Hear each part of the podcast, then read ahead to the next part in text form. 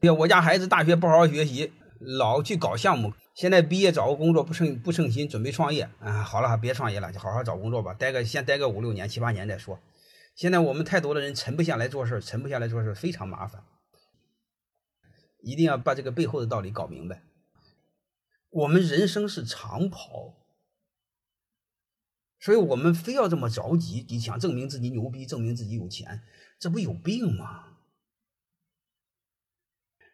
因为我教育孩子，从来不要求我的孩子考多少分，这是第一个，从来没强调过要挣多少钱，从来没说过，只只只有一个事儿，做点事儿，做事儿，把事儿做好，就这一个事儿。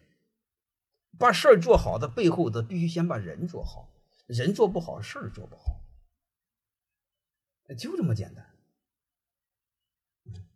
你比如这本书，我说你的同学的好人好事，你尽可能写，叫成人之美嘛，写什么不不行啊？他就写了一些，哎，你会发现写了之后歪打正着，人人家就买他的书，人家就帮他给朋友推荐书，能听明白这意思吧？各位，如果这个道理你给他讲，他是没概念的。你让他写到书里边，他现在直接有感觉，他不就印象深刻了吗？以后是成人之美的事顺水推舟的事他都做了吗？这背后不就是做人吗？做人和做事你会发现，他不就相辅相成吗？